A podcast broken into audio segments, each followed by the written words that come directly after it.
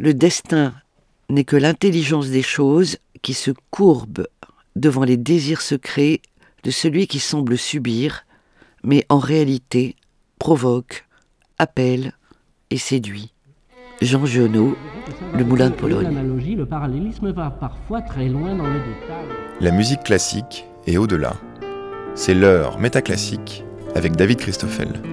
Quand une diva interprète une héroïne au destin déchirant parce que déchirée, doit-elle à son tour se donner une vie non moins flamboyante de déchirement pour l'interpréter? Qu'elle soit réellement fatale ou partiellement surjouée, est-ce que les brisures qui font les destins hors du commun des héroïnes d'opéra et de leurs interprètes doivent être constitutives de leur destin?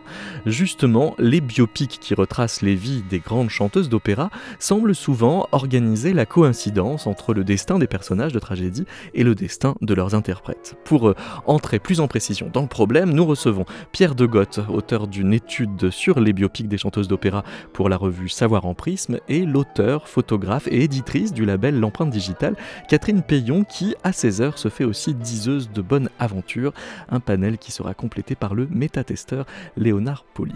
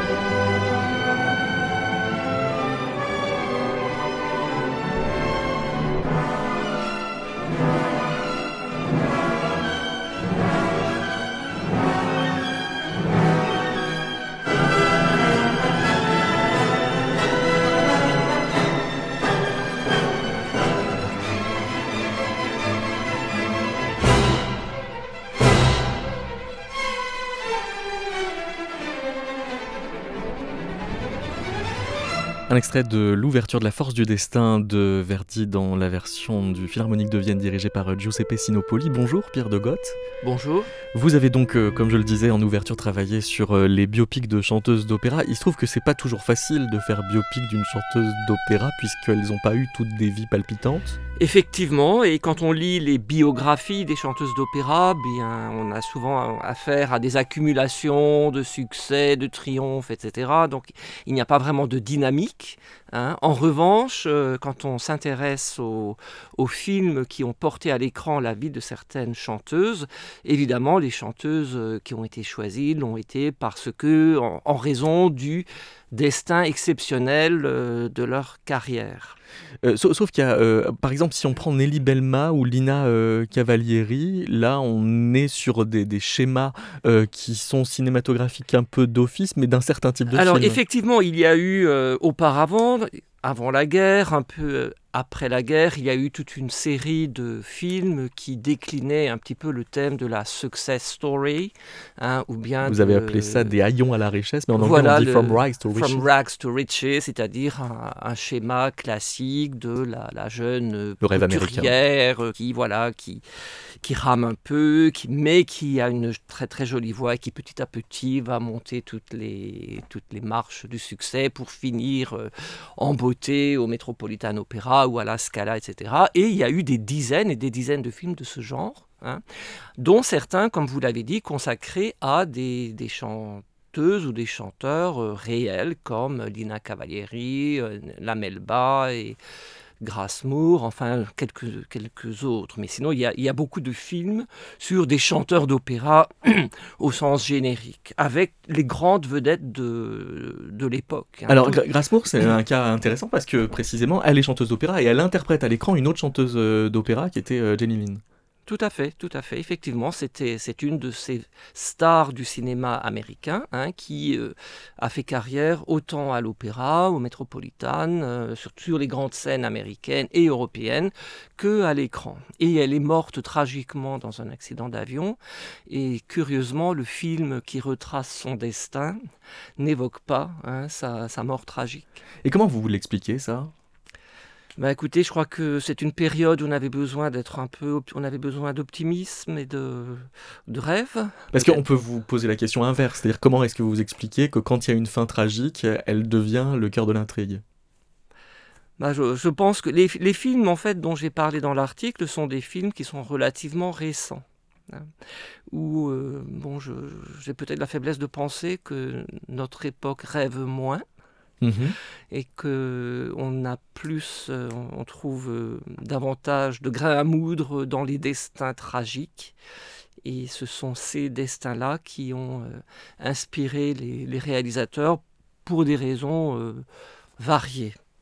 Alors, vous faites euh, effectivement euh, un, panel de films qui ont à peu près tous euh, la même structure, une espèce de schéma, on pourrait dire trinitaire finalement, d'une ascension, brisure au milieu, et puis une sorte de renaissance Tout à fait, après, tout à fait. Qui commence par La Malibran. La Malibran, c'est donc un film qui date de la fin de la guerre, un film de Sacha Guitry, 1944. 1944, oui, qui, bon, qui, qui met en scène, qui raconte la... Bon, vous, tout le monde connaît la mort tragique de Maria Malibran. la non, pas tout le monde. Oui, Alors, qui se passe bah, écoutez, la Ma- Maria Malibran, bon, c'est la grande chanteuse romantique, hein, célébrée par Lamartine, par Musset, qui a inspiré euh, tous les compositeurs de l'époque, et qui est morte euh, très jeune euh, d'une chute, des suites d'une chute de cheval, hein, qui a été mal soignée. C'était la sœur de Pauline Viardot également, donc autre chanteuse mythique du 19e siècle, et la fille de de Manuel, Manuel Garcia. Garcia, qui était le, le ténor pour qui Rossini avait écrit euh, un grand nombre de ses rôles. Et alors comment est-ce que euh, on fait pour euh, donner une place qui est euh, certes un accident de cheval, mais tout accidentel qu'il devrait être, tout de même une place stratégique dans l'intrigue? Alors, dans les... effectivement, comme vous l'avez dit, j'ai repéré dans, dans ces films récents une, une structure narrative hein, qui, euh, qu'on retrouve d'un film à l'autre avec euh, tout d'abord la, la consécration, hein, la, La montée en la puissance. montée en puissance, ensuite euh, la mutilation et euh, finalement la régénération ou un, un schéma sur le type mort et ou renaissance. Et ce qui m'a intéressé dans la manière dont, dont ce thème a été traité, c'est comment la, la brisure de la vie passe et est filtrée par la, par la métaphore de la brisure de la voix. C'est qu'on on fait un- une analogie entre l'état vocal de la chanteuse et la, la structure euh, narrative de ce film. que l'on prend pour raconter sa vie. Mais alors, par exemple, dans le cas de la, la Malibran, comment est-ce qu'on fait euh, coïncider ça? Parce que c'est forcément une projection rétrospective. Oui, d'autant plus que la Malibran n'est pas une chanteuse qui a connu des problèmes vocaux. Elle en aurait sans doute connu si elle avait vécu plus longtemps, parce que bon, enfin là, là je fais. Elle n'a la- eu hélas pas le temps de Elle connaître... euh, Elle n'a pas eu, Ouais. effectivement, elle n'a pas eu connu de déclin vocal, mais dans le choix des extraits. hein. on montre tout d'abord une Malibran extrêmement virtuose, qui, qui dame le pion à un chanteur euh, à, qui elle souffle la vedette, qui dans la réalité c'était le grand Castra Veluti, mais dans le film c'est un ténor, puisque vous pensez bien qu'en 1944, non seulement il n'y avait pas de Castra, mais même un contre-ténor, on ne savait pas ce que c'était. Et vers la fin du film, elle chante des airs beaucoup plus doux et, euh, euh, elle, meurt sur un contrut, enfin bon, sur une note très exposée qui théâtralise la fin de ce destin. Donc il y a, c'est ça, un, plan de la playlist du film qui est euh, lui-même, qui épouse le, plan dramatique. Tout à fait. Votre intuition, donc euh, allier comme ça les, biopics de, Diva pour en repérer les, points communs, euh, ça veut dire que les plus intéressants seraient ceux où il y a forcément chute brutale alors? Oui, tout à fait, oui, oui. Et c'est le cas de. Eh bien, des autres. Des autres. Alors, l'autre, il y a Marjorie Lawrence que je vous propose d'écouter avant d'en commenter le cas.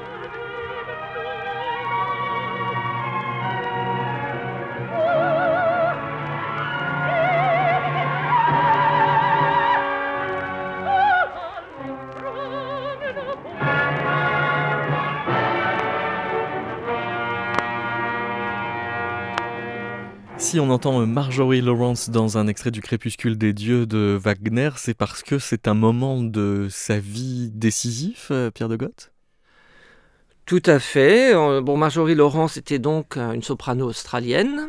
Donc, à l'époque, il n'y en avait pas énormément, des chanteuses qui venaient de, l'hémisphère sud, et elle s'est tout de suite imposée dans, grâce à ses moyens opulents hein, dans les grands opéras wagnériens.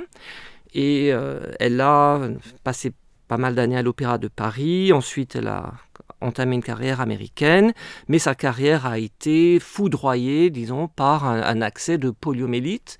Et c'est pendant une représentation d'un opéra de Wagner qu'elle a eu les premiers symptômes de la maladie qui ont mis un terme à sa carrière. Alors quand vous dites foudroyée, forcément, en effet, ça lui fait euh, un, destin euh, tragique qui va, en quelque sorte, l'aider à être immortalisée dans l'histoire de l'opéra? Alors, elle est évidemment connue pour ça, mais enfin, c'est aussi une soprano qui, euh, qui a, donc euh, lutté hein, pour euh, retrouver l'usage de ses jambes. Et après quelques années de, de, soins, de thérapie, elle a fini par redémarrer sa carrière, mais dans des mises en scène qui étaient adaptées à son état. Elle a écrit son autobiographie. Elle a écrit son autobiographie, oui, Interrupted Melody, euh, dont le titre euh, a été repris pour l'adaptation filmique qui date de 1955, si j'ai bonne mémoire, et qui retrace donc ce combat. Et ce que j'ai trouvé d'intéressant dans le film, c'est que même si dans la vie L'accident n'avait pas altéré ses moyens vocaux. La reconstruction hein, de, la femme dans, dans le, dans le film est, médiée par le travail sur la voix. En fait, elle refait, dans la fiction, elle refait un travail sur sa voix. Hein, alors qu'en fait le, véritable travail à faire était sur le corps et surtout sur la, sur la volonté et sur le, le, le, la résilience, disons. Alors donc c'est une résilience qui devient beaucoup plus symbolique euh, dans, dans, le film qu'elle ne l'a été euh, au sens où elle était beaucoup plus physique Là euh, c'est le, le, film évidemment thématise cette résilience et fait de Marjorie Lawrence un symbole de, ben, de cet esprit de conquête américain. Hein, c'est yes you can à force de volonté. Vous je crois que la formule n'existait pas en cours. La formule n'existait pas, mais le concept, je pense, était bien connu. Hein, et euh, le film s'achève donc sur une apothéose, puisque non seulement elle arrive à, refaire, euh, à remonter sur scène, mais au cours de la dernière scène du film, où on reprend l'extrait de Tristan et Isolde sur lequel elle avait commencé par euh, découvrir les premiers symptômes, au moment où elle pousse la, note la plus exposée de, la mort d'Isolde, elle parvient à se dresser sur ses jambes pour euh, montrer qu'en plus elle a franchi euh, ce dernier obstacle. Vous dites ça avec un léger sourire Oui, puisque évidemment cette mythologie américaine nous fait un petit peu sourire, hein, mais voilà, c'est l'époque aussi hein, avait besoin de cet optimisme et, et de, on sent dans le film aussi l'après-guerre, hein, le, l'esprit américain qui a triomphé bon, de la guerre, des forces obscures, et, et Marjorie Lawrence incarne ces valeurs-là. Bonjour Catherine Payon. Bonjour. Alors, puisqu'on est plongé dans le crépuscule des, des, dieux, on va écouter dans la voix de Léonard Poli un extrait du crépuscule des dieux de Nietzsche. L'homme n'est pas la conséquence d'une intention propre, d'une volonté, d'un but. Avec lui, on ne fait pas d'essai pour atteindre un idéal d'humanité, un idéal de bonheur ou bien un idéal de moralité. Il est absurde de vouloir faire dévier son être vers un but quelconque. Nous avons inventé l'idée de but. Dans la réalité, le but manque. On est nécessaire, on est un morceau de destinée, on fait partie du tout, on est dans le tout. Il n'y a rien qui pourrait juger, mesurer, comparer, condamner notre existence, car ce serait là juger, mesurer, comparer et condamner le tout. Mais il n'y a rien en dehors du tout. Personne ne peut plus être rendu responsable, les catégories de l'être ne peuvent plus être ramenées à une cause première, le monde n'est plus une unité, ni comme monde sensible, ni comme esprit. Cela seul est la grande délivrance. Par là, l'innocence du devenir est rétablie, l'idée de Dieu, fut jusqu'à présent la plus grande objection contre l'existence. Nous nions Dieu, nous nions la responsabilité en Dieu, par là seulement nous sauvons le monde. Catherine Payon, alors si on suit la logique de Nietzsche, euh, la résilience dont nous parlait de Pierre de Goth à l'instant à propos de Marjorie Lawrence, c'est une espèce de, de volonté d'en découdre avec son destin qui est forcément une illusion? La volonté, euh, certainement, est une illusion. Ça, c'est ça paraît assez clair. Euh, en fait, euh, quoi qu'on fasse, on marche toujours euh, à l'aveuglette, on marche toujours les yeux bandés vers son destin. Enfin, moi, je, je, parlerai plus en termes de désir que de destin. Hmm. Alors, quel pourrait bien être le désir de Marjorie Lawrence alors? En fait, la brisure, le, le, le fait qu'un coup comme ça fatales, j'emploie ce mot à dessein, euh, viennent euh, bouleverser une, une vie qui, était, euh, qui avait l'air d'être sur un chemin un petit peu balisé. c'est intéressant parce que c'est toujours ce qui provoque la rencontre de son inconnu de son insu de soi-même, quoi. quelle que soit le, la nature de la, de la brisure, de la blessure, il y a quand même et on n'est pas obligé de passer par là non plus, hein, bien sûr, il y a d'autres manières de faire. Mais en tout cas, ça n'est une pour euh, aller à la rencontre de son... Donc, euh, faire connaissance avec... Euh, son inconnaissable.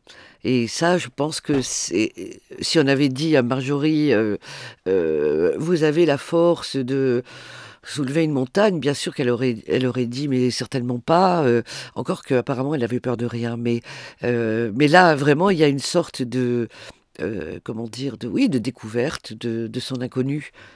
Mais alors, son inconnu, ça voudrait dire qu'il y a une promesse euh, à découvrir quelque chose d'elle dans cette épreuve? Comment ça, une promesse? Bah, C'est-à-dire que ce que vous dites, c'est que quand, quand elle bute sur euh, ses, ses capacités, ça veut bien dire que si elle bute sur un inconnu, c'est un inconnu à elle. Qu'il y a Ah non, quelque mais chose elle dedans. bute pas, c'est elle, elle découvre son inconnu. C'est ça qui est absolument magnifique. Et, et je pense que c'est ce que Nietzsche dit dans euh, Libérons-nous de la, des, des- des contingences euh, qui sont dictées par une certaine idée de la fatalité. Et justement, lui, euh, il oppose fatalité au fatum. Et le fatum, c'est c'est- il y a la- l'amour fati, c'est-à-dire l'amour de ce qui nous arrive, alors que nous marchons dans l'obscurité. On aime quand même ce qui nous arrive. Ah, on aime euh, inc- inconsidérément et absolument ce qui nous arrive. Oui, c'est une euh, affirmation absolue. Mais parce que donc ça voudrait dire qu'il n'y a pas de hasard et que c'est parce que euh, on, on aime trop la nécessité de ce qui peut arriver. Oui, c'est un endroit où hasard et nécessité sont euh, parfaitement identiques. euh, donc on- après, c'est des questions d'interprétation euh, selon sa, ses croyances, sa religion. On peut parler plus de destin, plus de hasard, plus de nécessité, y compris de donc ses croyances ou son idéologie, enfin peu importe, mais, mais en fait c'est la même chose. En fait, dans cette articulation entre désir, destin et euh, il y, a, un terme qui peut surgir, euh, qui est le terme de kairos, qui malheureusement aujourd'hui commence à être utilisé à tort et à travers, hein, comme euh, la bonne occasion qu'il faut saisir, etc. Alors que ça, n'est pas ça. C'est le kairos, c'est vraiment ce point de convergence qui qui fait tout basculer, euh, qui est comment dire, c'est le point nommé quoi. Et dans le point nommé, pour sans faire de jeu de mots, c'est le point nommé, mais en même temps c'est le point euh, qui justement sans nom, Hmm. c'est-à-dire au-delà du nom. N-O-M Et Mais- oui, mais le nom qui est aussi nomos, qui est aussi la loi. Donc euh, il y a quelque chose comme ça d'une bascule dans, euh, eh ben, dans, dans son désir. Mais alors, euh, Pierre de Goth, dans, ces films, les, accidents qui semblent arriver donc euh, par hasard, ils sont euh, mis dans une mise en scène cinématographique qui les rend à une espèce de nécessité forcément surdéterminée. Alors, Ah, tout à fait, tout à fait, oui, oui. Et puis il y a, d'ailleurs dans, dans, le film sur Marjorie Laurence, il y a un moment où elle, elle abandonne, elle se laisse aller à... Voilà, elle renonce en fait. Et il y a la scène pivot du film, c'est celle où son mari, presque par sadisme, lui fait jouer, euh, met sur un, électrophone un enregistrement d'elle, de sa voix, pour l'obliger à sortir de son lit pour briser l'électrophone, car elle elle ne supporte pas hein, de, de s'entendre, elle ne supporte pas d'entendre ce qu'elle a été et qu'elle ne veut plus être, et elle trouve l'énergie pour euh, parvenir à ce geste, qui en fait à la fois est un geste d'anéantissement, mais c'est aussi un geste de reconquête. Ah Oui, il faut faire le ménage, quoi. Il faut, il faut briser, Il quoi, si on veut, Il faut renoncer. si on veut franchir le, si on veut franchir le, le- le seuil, quoi. Et d'ailleurs, euh, nous parlions de, de- du mot brisé qui euh, figure, je crois, en tête de votre article. Et- c'est- et, et c'est le titre de l'émission. et le titre de l'émission et, et on se on se disait que briser n'est pas casser parce que casser euh, on peut toujours réparer. Hein, on- on- d'une manière ou d'une autre bon il y a même des très jolies céramiques japonaises là, qui, valent maintenant une fortune parce qu'elles sont parce qu'elles sont réparées. Enfin et parce qu'elles sont réparées à l'or. Mais euh, la brisure, c'est autre chose. C'est, c'est, en général, euh, c'est tout part en fragments. Et, et du coup, on a vraiment d'abord une polysémie, une poly, enfin, on a, tout à coup comme ça euh, euh, des, milliers de, bah, de, de petits possibles et en même temps euh, un seul qui va former cette idée de, de la brisure. Je vous propose d'écouter euh, un extrait d'une musique aléatoire euh, pour voir quelle nécessité on pourrait bien y projeter. C'est un extrait pris au hasard donc euh, de la musique pour violon, violoncelle et piano de Earl Brown.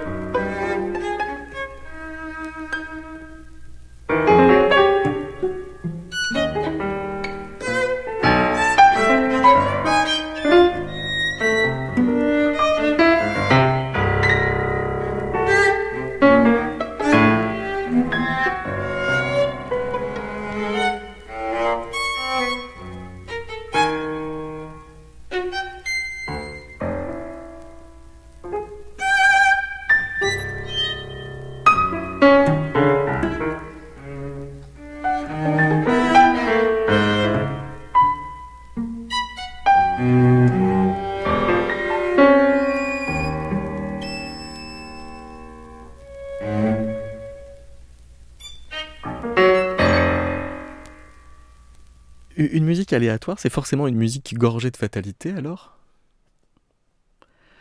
Alors là, je laisserai. euh, L'auditeur juge. c'est ce qu'on dit quand on sait plus quoi dire. Oui, non, mais Oui. parce que c'est- quand même très compliqué, euh, la musique aléatoire. euh, et euh, Vous voulez dire qu'elle l'est pas toujours vraiment? je pense qu'elle est, elle est toujours aléatoire, même quand il y a une partition Oui. Ah qui est, est complètement écrite. Donc, c'est la singularité absolue de, de, de l'interprétation. Et donc, euh, d'une certaine manière, toute musique est aléatoire. Mais alors d'où d'où vient cette idée que notre façon de mourir dit quelque chose de nous Contiendrait une espèce de vérité quant à notre personne? Parce que c'est ce que ces films semblent organiser. Euh, question intéressante. Est-ce qu'on choisit sa mort? Est-ce que la mort euh, qu'on subit nous Dit quelque chose de dit nous. quelque chose de no- sur notre identité Je- C'est une question à laquelle euh, je n'ai jamais pensé, mais je Beaucoup Catherine de a films font comme certainement si. des, une idée. Ça serait comme euh, faire une petite, euh, un petit nœud, une élégance, enfin une ganse, comme, comme on disait avant. euh, Ah, qu'il y aurait toujours un clin d'œil dans le trépas. Non, mais oui, effectivement, oui, il y aurait. euh, Il y a quand même des gens qui meurent de, de choses vraiment, franchement idiotes. Oui. Et donc, euh, bah, ceux-là, les pauvres, euh, Bah, euh, voilà, euh, c'est pas très glorieux, quoi. Parce que ce serait condamner l'ensemble de leur destin à l'idée aussi. enfin, oui, ouais. oui. Oui, je, je suis d'accord. Il y a, il y a des morts absurdes. Il y a des voilà, il y a des gens dont, ce, dont- bon la perte, le deuil, tout ça, on sait faire, mais mais c'est souvent la manière dont ils sont morts qui qui, qui, qui a du mal à passer. Hmm. Et sur la brisure, est-ce que je peux me permettre juste un, Un petit, ajout, oui. un petit jeu de mots euh, Enfin, euh, l'enjeu dramatique, enfin, euh, de, du début de l'Iliade hein, d'Homère, que tout le monde connaît, là, c'est quand même euh, Briséis. Mhm. Hein, C'est elle, euh, c'est à cause d'elle que Achille, euh, comme ça, se retire euh, après sa, sa colère et euh, va bouder dans, en, en jouant d'ailleurs, hein, parce que c'est un musicien exceptionnel, Achille. hein, Je ne sais Mm. pas si, si vous en souvenez, mais enfin voilà. Donc je voulais quand même dire Bri- c'est la briseuse de, Mhm. bah, de, de l'unité du camp des Achéens. Voilà. Alors Catherine Payon, vous êtes euh, aussi lectrice des livres de Clément Rosset qui, euh, euh, dans Le réel et son double, prend l'image du consul de Malcolm Lowry qui a perdu son chemin par excès de chemin. Et Léna Arpoli euh, prête donc sa voix à Clément Rosset. Pour en arriver là, il faudra beaucoup d'énergie, de détermination, et le consul n'en manque pas. À l'abri de ses lunettes noires, s'aidant si besoin est d'une forte canne, le consul sait où il va et ne se laissera pas intimider. Admirable volonté de celui qui non seulement ne veut exactement rien, mais encore qui, s'il voulait quelque chose, serait hors d'état d'en avoir conscience. On sait que Descartes recommande, dans le discours de la méthode, d'aller toujours de l'avant si l'on veut être sûr d'arriver du moins quelque part. Fort de cette certitude, le consul n'hésite pas et suit son chemin pleinement réveillé, pleinement lucide, fort capable de faire face à quoi que ce fût qui croisa son chemin. Le fait est qu'il ne manquera aucun pas de l'itinéraire qui le mène de cantina en cantina jusqu'à la barranca, le ravin de la mort. C'est donc bien parce qu'on avance à l'aveuglette qu'on aime bien ce qui nous arrive? Enfin qu'on est fasciné et pris par ce qui nous arrive? Oui, moi je pense oui que c'est- en marchant comme ça, euh, les yeux euh, fermés, euh, et en allant euh, justement, au- on dirait, au-devant de son destin, mais voilà, avec toute la toute l'ambiguïté de la notion. Parce que dans, la suite du texte, euh, Clément Rosset reprend le vers 360 euh, d'un chœur d'Antigone de, Sophocle, euh, qui dit dans une version littérale Ayant tous les chemins, sans chemin, il marche vers rien. Mais Clément Rosset nous dit qu'il serait vain de critiquer cette traduction littérale en arguant du fait que aporos, donc aporos sans chemin, devant être relié à ep vers rien, la traduction véritable donne étant muni de mille chemins, il n'est jamais démuni de chemins. Ah oui, c'est une autre idée, oui. Mm. Oui. Effectivement, c'est presque un contresens, quoi. Enfin, euh, c'est presque un sens euh, inverse. Oui, parce qu'il parle d'une équivalence générale des destinations qui fait que... Oui, comme, non, Euh, justement, anyway, someway, quoi. D'une certaine manière, de toute manière, quoi. Certains chemins, de toute façon, quoi qu'il arrive. Et comme dit euh, le poème euh, très très célèbre de Machado, il, euh, il faut se retourner en arrière pour voir ce que le, ce qu'était le destin, quoi. C'est bon, c'est- Ouais. c'est un peu l'idée de, de Sartre aussi, qui dit que c'est à la mort qu'on signe son, son destin, quoi. Qu'on peut dire, il aura été, quoi. Ah, donc que en effet la mort dit quelque chose. De ce selon, qu'on est. selon Sartre. Ouais. Euh, moi, je suis pas forcément d'accord avec ça, mais Mais alors, d'où la question, Pierre de Gauthier, est-ce que les films que vous avez analysés forcent le destin de ces cantatrices? Alors, ce qui est assez euh, amusant, c'est que c'est qu'on voit quand même dans la, manière dont, dont les films sont faits, à quel point les, les rôles qu'ils ont interprétés marquent leur destin. C'est-à-dire que euh, Maria Callas, par exemple, va, euh, va revivre dans, la fiction le destin de Norma, par exemple. Euh, puisque dans le, schéma hein, dont j'ai parlé tout à l'heure, euh, mutilation, renaissance, etc., ça reprend en fait la structure de l'opéra Norma, où Norma est la grande prêtresse, la casta diva, donc il y a toujours la- l'analogie aussi entre le, le rôle de prêtresse, le rôle de la grande chanteuse, la prêtresse de la Scala, etc., qui ensuite est accusée de... enfin dont la faute est révélée, hein, puisqu'elle a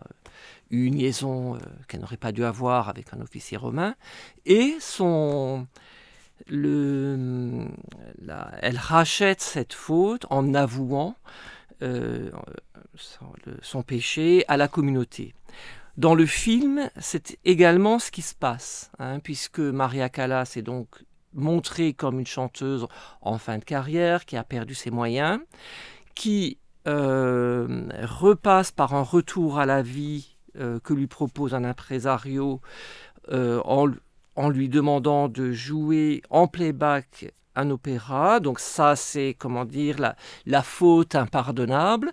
Et à la fin du film, Maria Callas finit par euh, retrouver son intégrité artistique en interdisant que ce film soit euh, diffusé. Donc elle reprend, elle réinvestit son rôle de grande prêtresse en, euh, en renonçant aux produits fabriqués, aux produits artificiels, et elle, elle est réintronisée hein, au sommet de sa gloire.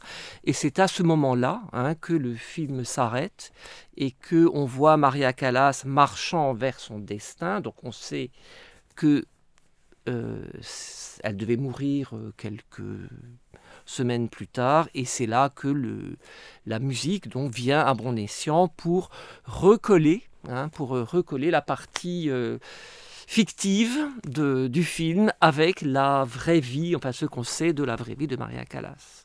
Mais alors, est-ce à dire que aussi grand soit notre destin, c'est toujours quand même un peu le même? En gros, celui de Norma ou quelques grands héros tragiques?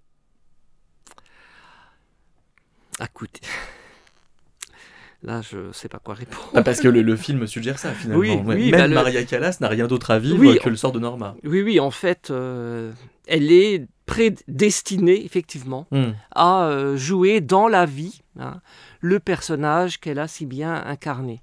Et c'est un petit peu aussi ce que montre le film, c'est que Maria Callas, qui, qui n'est plus Maria Callas, c'est-à-dire euh, n'ayant plus la possibilité de, de jouer ses rôles sur scène, n'est plus personne, c'est un être dévasté. Hein, Elle est, euh, on la voit quand même euh, dans la fiction, je ne sais pas si c'était comme ça dans la vraie vie, mais elle est quand même plus ou moins alcoolique, dépendante de médicaments, enfin elle sa vie n'a plus de sens. Hmm. Donc ce sont vraiment les rôles qu'elle a interprétés qui construisent euh, sa vie et son destin de femme. Vous êtes diseuse de bonne aventure, Catherine Payan. Ça veut dire aussi que les, cartes nous disent euh, toujours un peu la même chose, puisqu'il y en a un nombre limité. Donc ça voudrait dire que nos vies euh, sont écrites euh, toujours selon les mêmes termes, qu'il s'agit juste de recombiner? Pas tout à fait, parce que justement, la, bonne aventure, bah, c'est quand même l'aventure. Et, et moi, j'aime beaucoup jouer avec des paradoxes. Effectivement, alors que je pense que la fatalité, euh, donc on doit s'en libérer, hein, et, et que l'amour du, la, l'amour fati, l'amour du fatum nous libère de la fatalité, et bien de la, de la même manière et de façon paradoxale, tout aussi paradoxale, euh, j'ai inventé un jeu divinatoire, mais qui euh, déjoue, ah, c'est un jeu qui déjoue, en Mm. fait, euh, les déterminations et les déterminismes qui- de toute nature, qu'ils soient euh, sociaux, qu'ils soient... euh, Enfin bon, euh, voilà, tous les déterminismes possibles et imaginables, et surtout le déterminisme social qui est quand même extrêmement puissant, quoi. Et, et, et puis celui de, bah, de l'idéologie, quoi. Euh, voilà, les femmes doivent euh, souffrir pour euh, être belles, souffrir pour accoucher, souffrir pour etc. Bon, là en l'occurrence, même il faut souffrir pour pouvoir accéder à une forme de transcendance, etc. Moi, je m'inscris en faux par rapport à ça quand même, de façon assez significative. Ce qui m'intéresse effectivement, c'est cette. D'abord, c'est le, le jeu, hein, JEU, euh, de, de jouer avec, euh, bah, justement, avec, avec des paramètres comme ça qui sont effectivement donnés au départ, un peu comme quand on lancerait des dés, euh, un peu, effectivement, là, pour le coup, par hasard, et, et de jouer avec euh, plutôt que de subir. Voilà. Ben, faisons un tirage alors. Voilà, bah, si vous voulez. Mais alors, euh, quelle est la question? Eh bien voilà, Métaclassique est à l'aube de sa cinquième saison. Qu'est-ce que ça va devenir? Alors, euh, il, faut, Faut faudra d'abord euh, un petit peu mélanger et, ouais. et couper. Et d'ailleurs, euh, cette coupure du, du jeu, pour moi, ça représente, quand on, on, on coupe, on met en dessous ce qui était au milieu, c'est-à-dire on met en dessous ce qu'on n'a pas en- forcément envie de savoir. Mhm. Et par contre, on remet euh, en jeu, pour le coup, hein, c'est c'est vraiment au, sens propre, euh, quelque chose qu'on on, on désire, ou surtout, à mon avis, plus précisément, plus proprement dit, ce que on croit désirer. Mhm. Voilà.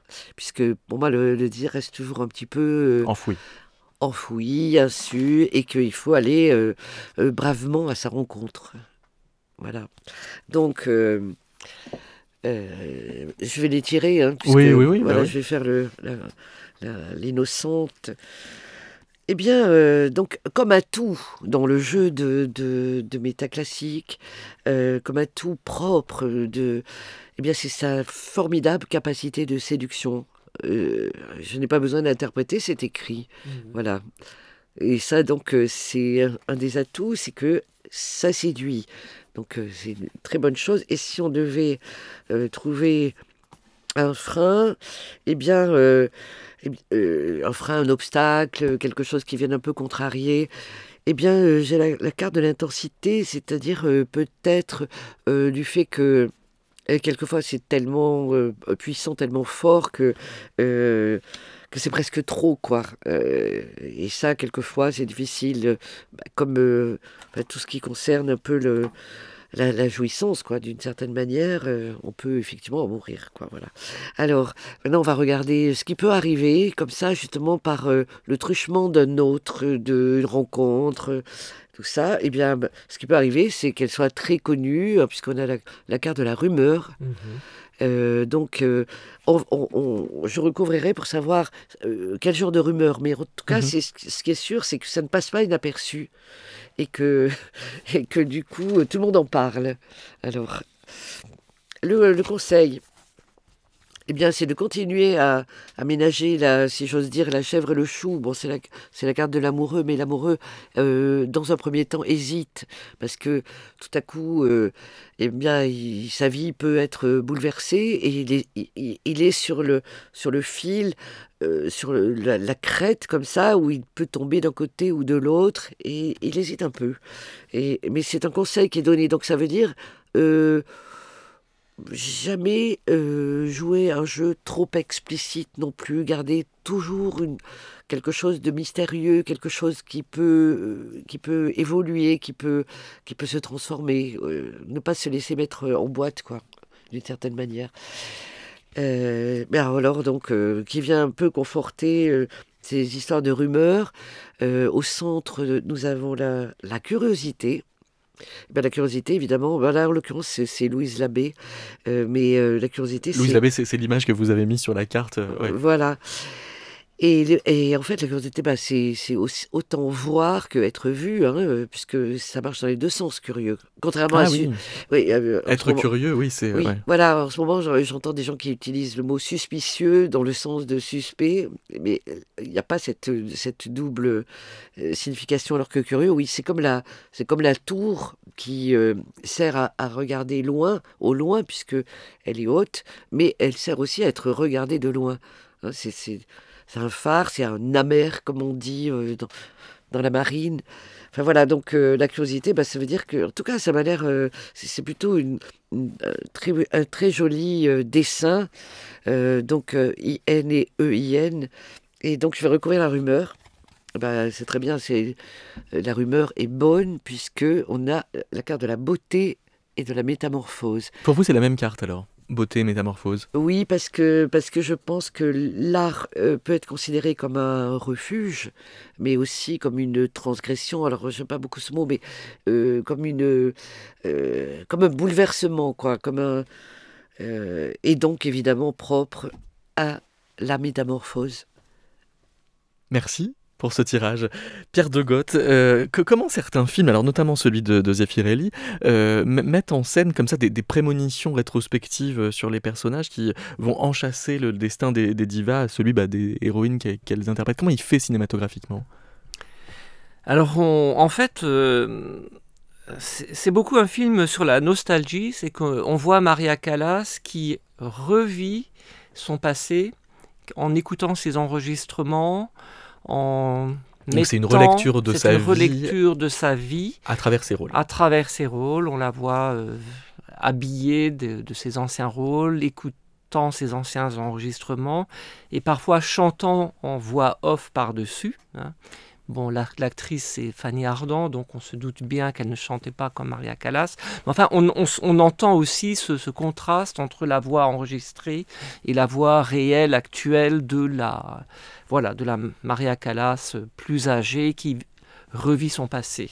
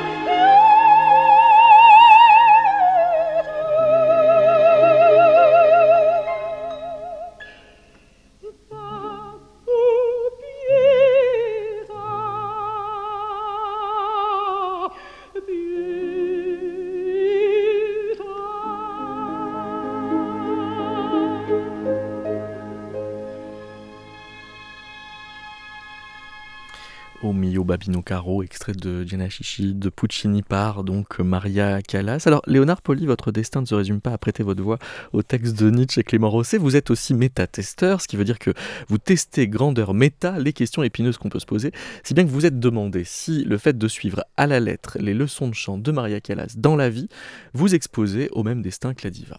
Exactement.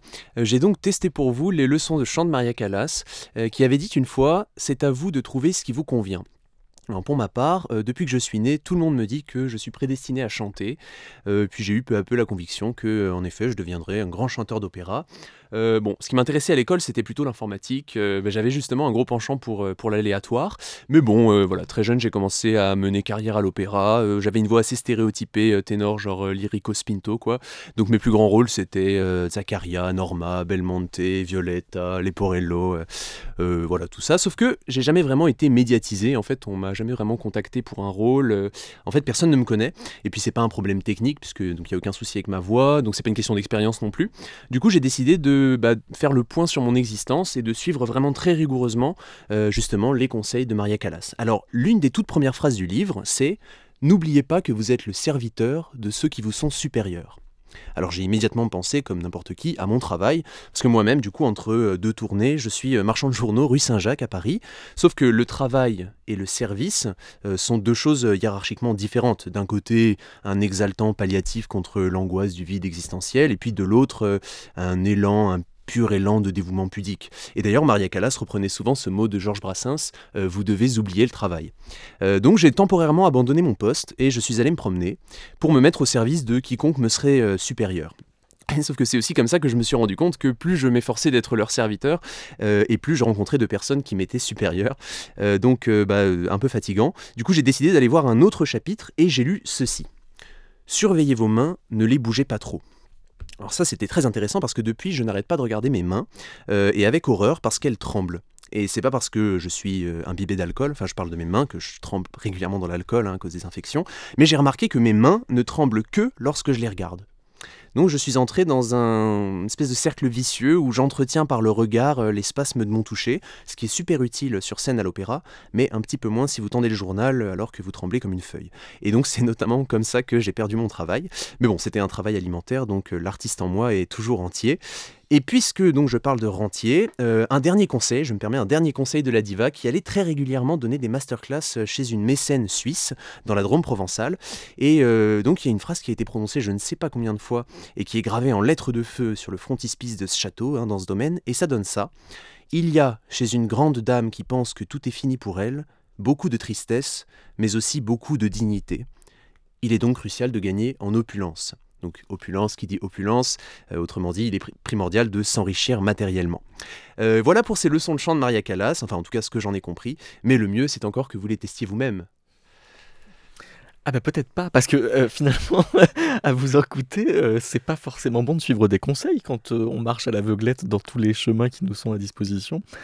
C'est pas la peine de, de chercher la lumière? Mmh je pense quand même qu'il y a une, forme un peu dynamique des choses qui fait que presque dialectique quoi qu'on peut aider un tout petit peu euh. et puis de toute façon euh, le conseil fait peut-être partie du chemin euh, inconscient ah.